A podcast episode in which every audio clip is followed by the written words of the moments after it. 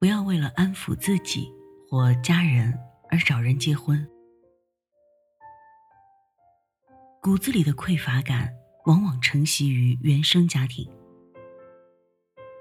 父亲去世以后，我鼓励妈妈再找一个男朋友，试着去交往，看其是否能成为合适的老伴儿。但是她总是有很多的顾虑。她单身了好长一段时间。有一次我跟他聊这件事，他说：“我这把年纪很难再找到合适的人了，年龄合适的很少有单身的，还有……”总之，跟我分析了一大堆的原因。我说，不一定非要找比你大的呀，比你小的也可以啊。我的朋友那个谁谁谁的妈妈，就找了一个比她小七岁的男朋友。我妈立刻说，那只是少数个例。想起个例子。孩子跟父母说：“我想学画画，做艺术家。”这个时候，很多父母会对自己的孩子讲：“这事儿很难做的，养不活自己的，还是踏实点儿，做些安稳的事儿吧。就算有人能够做成，都是极其有天分的人，但那个人肯定不是你。”这就是骨子里的匮乏感。简言之，他们深信世界上不会有那么好的事情发生，就算发生了也跟我无关，并且会很自然的把这种匮乏感投射在自己的孩子和其他与之关系亲密的人身上。我们父母那代人，几乎人人都有很强的匮乏感。而且这种匮乏感绝不仅仅是在金钱方面，而且是在生命的很多领域都有呈现出来。然而，匮乏感强的人，配得感必定也会很弱。配得感弱，就很容易有各种纠结，因为内心深处渴望美好的东西，但又不敢真正的去要、去争取。自我认同中不相信自己可以，或者值得拥有好的东西。在我的《当你爱自己，全世界都会来爱你》这本书中，第一个故事的主角苏慧就是这样一个人。内心的配得感不够而放弃最喜欢的人，退而求其次的找到一个次佳的人。但会让自己安心的人来结婚，过着不甘心又有各种纠结的生活。匮乏感是最容易在无意识状态下从原生家庭承袭的，这是我们的生活很难有突破的一个很重要的原因。父母留下的存款数量本身并不会影响三十年后你的银行存款。但把你锁定在和你父母同一个生活层次的是你，你将毫无甄别的全面接收了他们的思维方式。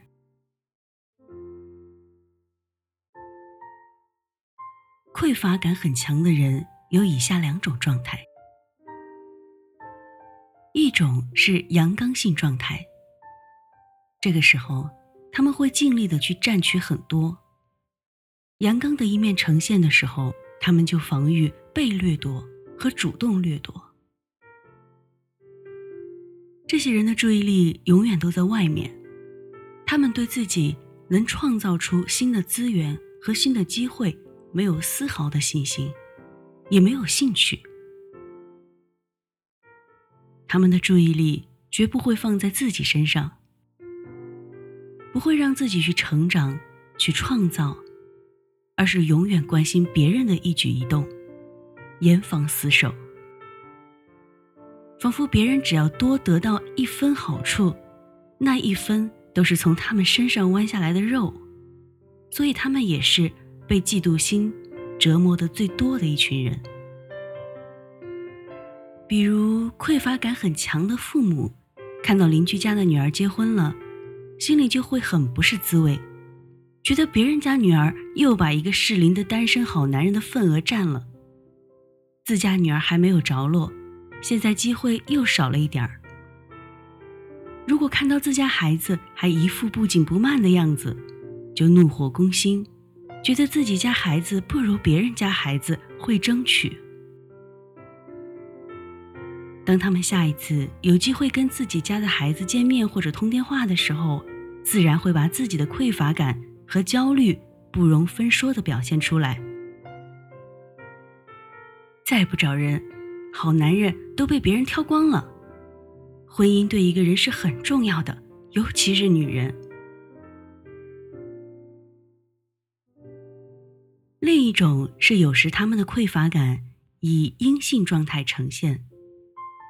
这个时候，他们会尽力去避免冲突，避免失望，会压抑和退让。比如，那些自己的婚姻不幸福，感觉伴侣让自己失望的人。当他萌生想要离婚的念头的时候，最先阻止的也是他们自己。此时他们会说：“算了，跟谁结婚都一样。你离了，怎么知道不会遇到比这个更糟的？” 有多少人毫不质疑地接受了这些信念，并以为这就是世界的真相？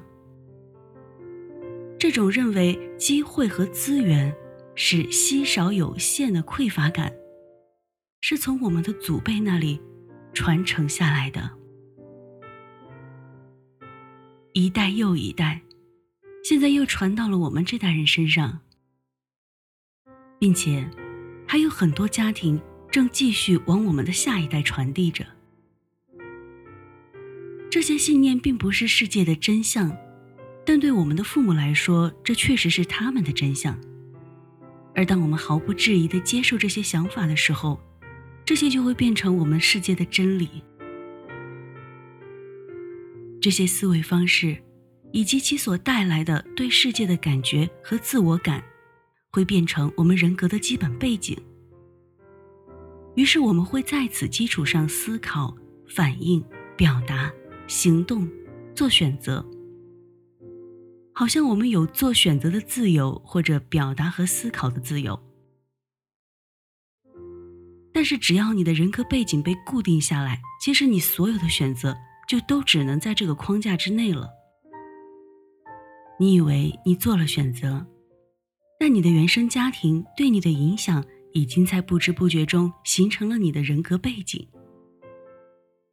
其实，在你选择之前，已经被。固定的人格背景注定了，你只能给出这个选择，根本无法看到其他的可能性。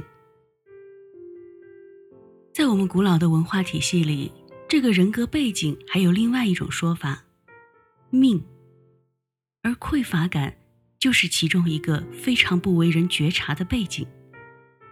之所以叫背景，是因为它弥漫在你生命中所有的方面，就好像。你戴上一副灰色的眼镜，而你不知道你戴着它。无论你是往下看，还是往上看，你所感知到的世界都在你不知觉的情况下被过滤、被加工过了。于是你自然会认定灰蒙蒙的世界就是这个世界的全部真相。匮乏感。分为以下三个层面，三位一体的、全方位的覆盖着我们的生命，也就是资源的匮乏、爱的匮乏、时间的匮乏。